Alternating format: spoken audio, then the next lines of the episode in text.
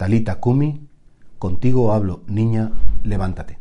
Qué bonito ver cómo el Señor no solamente habla con los vivos, Jesucristo habla también con los muertos. A ver, ¿en qué sentido? En que esa persona que acaba de fallecer, además, y que el alma estaba como saliendo del cuerpo, Jesús se dirige a la persona, contigo hablo niña, levántate, y te das cuenta cómo el Señor es el Señor de la vida.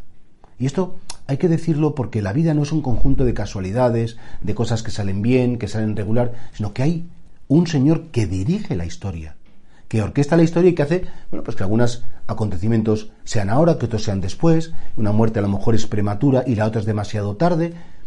¿Cómo nos gustaría entender el significado de la historia?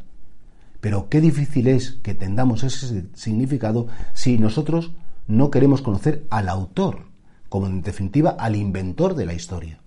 Claro, es que Dios, en, su poder y en su omnipresencia y en su omnipotencia, es capaz efectivamente de conocer cada tecla, cada instante, cada cosa que se va a encontrar con la otra. Es lo que se llama la providencia divina. Y por tanto es el Señor de la vida y Señor de la vida después de la vida. Y por eso Él puede hablar a los vivos y puede hablar a los muertos. Efectivamente, y llamamos los muertos a los que viven sin el cuerpo, porque para Dios nadie está muerto.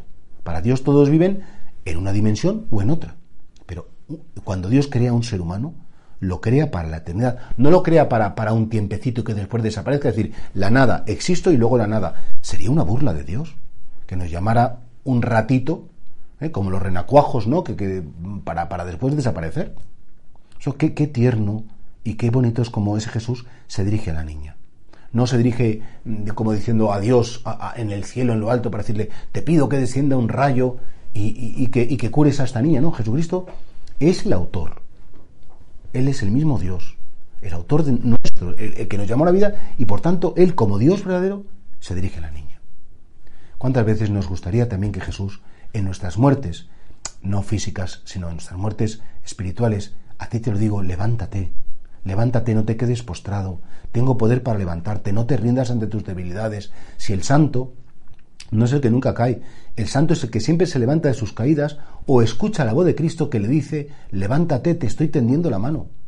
Soy poderoso, soy el autor de la vida. Para mí tu muerte espiritual no me importa, te voy a devolver la vida, te voy a resucitar espiritualmente. Y eso lo hemos experimentado los que somos pecadores, lo experimentamos muchísimas veces, que tenemos que confesarnos, pedir perdón, y siempre es Cristo que me dice, levántate, levántate. La historia de tu vida no es la historia de tus errores, sino que es la historia de todas las veces que estando postrado en tus errores, el Señor se ha acercado a ti como a esta niña y te ha dicho, contigo hablo, niña, contigo hablo, niño, levántate, no te quedes postrado porque quiero darte la vida.